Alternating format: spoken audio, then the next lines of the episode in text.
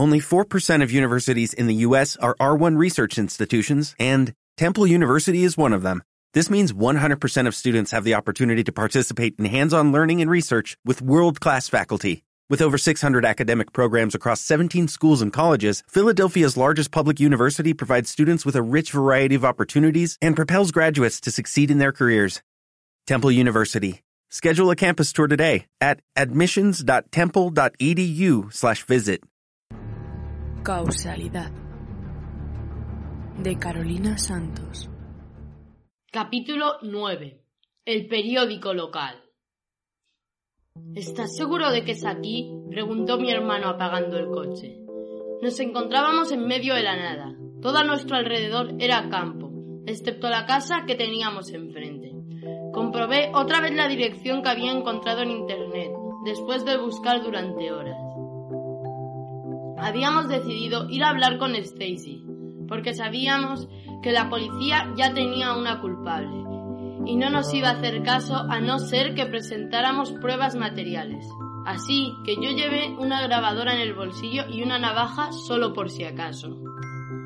Teresa y Julián se habían quedado en el pueblo atentos al teléfono. Como los tres sabíamos que podría ser peligroso, habíamos decidido que fuera yo con mi hermano, que al fin y al cabo estábamos mejor preparados que ellos.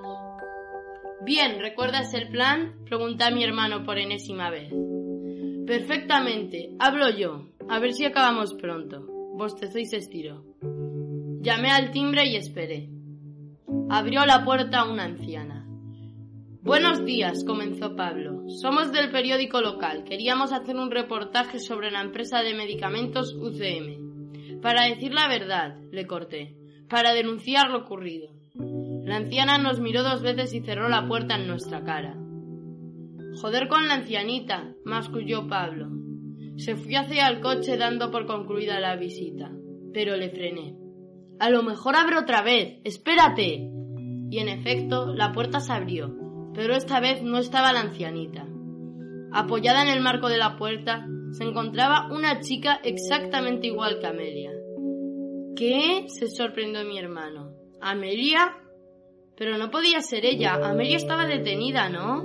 Pasad. Nos llevó a una habitación rosa, llena de peluches. ¿Qué haces aquí? siguió mi hermano. A mí algo me olía mal. Amelia nos hizo sentarnos y cerró la puerta. Así no nos molestará mi abuela. ¿Tu abuela? Le di un codazo a Pablo. Ella no era Amelia, aunque fuese exactamente igual.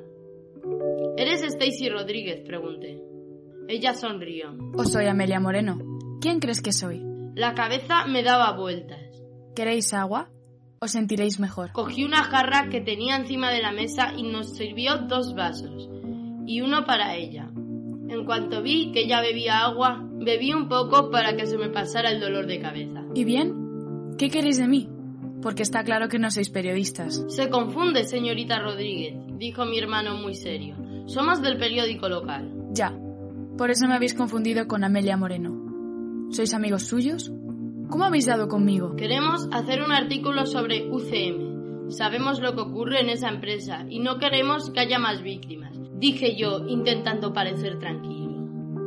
¿Cómo terminó el juicio? ¿Hubo culpables? Nadie cumplió condena, si es eso a lo que te refieres. A nadie le interesaba que saliera a la luz todo lo que hacía UCM. Así que nos dieron dinero para comprar nuestro silencio. Mi madre se suicidó al año siguiente y me dejó sola con mi abuela. UCM me destrozó la vida. Éramos una familia muy feliz, ¿sabéis? Hasta que mataron a mi padre. Me quitaron lo que más quería. Mi hermano y yo nos miramos. Ella era la asesina. Estaba completamente seguro. Nos levantamos y le dimos la mano. Bueno, muchas gracias por la información. Creo que ya podemos escribir el artículo. Se hará justicia, se lo prometo. Stacy se levantó. ¿Os vais ya? No os podéis ir todavía, aún falta mucho por contar. La cabeza empezó a darme vueltas. Bebí un poco más de agua para frenar el mareo. Lo siento, pero nos esperan ya en la oficina. Mi hermano bostezó y se acercó a la puerta. Muchas gracias, nos vamos ya. Giró el pomo. La puerta no se abrió. Miré a Stacy. Sonreía. Lo siento, pero no os podéis ir. Sabéis demasiado. Empecé a ver todo doble. ¿Qué está pasando? Joder, el agua, masculló mi hermano. ¿Qué llevaba el agua? Stacy sacó algo del bolsillo que brilló. Lo siento, no hay otra opción. No puedo poner en peligro mi vida. Intentad comprenderlo. Me caí al suelo. Tres Stacys me rodeaban sujetando la cosa brillante. No podía moverme, los brazos me pesaban y las piernas no me respondían. Los ojos se me empezaban a cerrar, pero los mantuve abiertos. No, no, no lo hagas. Intenté meter la mano en el bolsillo de mi pantalón buscando mi navaja. La agarré y la saqué. No te acerques. Las Stacys, sin compasión, se me lanzaron encima. No te dolerá mucho, será rápido. Me intenté hacer a un lado sin conseguirlo. Noté un dolor agudo en el pecho, segundos más tarde en la tripa. Me preparé para el último navajazo, pero nunca llegó. Un bulto oscuro se lanzó encima de Stacy y la tumbó.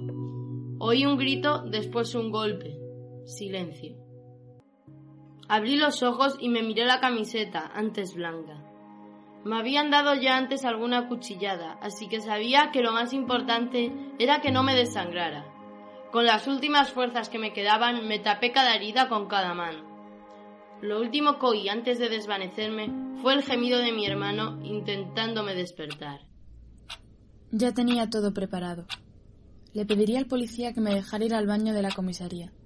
Entonces sacaría una baldosa que estaba un poco suelta. Y por fin acabaría con todo.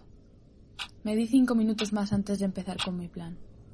Tenía miedo, no quería hacerlo. Pero en el fondo sabía que era mi última opción. Inspiré y le dije al policía que tenía que ir al baño. Causalidad. De Carolina Santos. La transcripción y todos los capítulos en radioactualidad.com.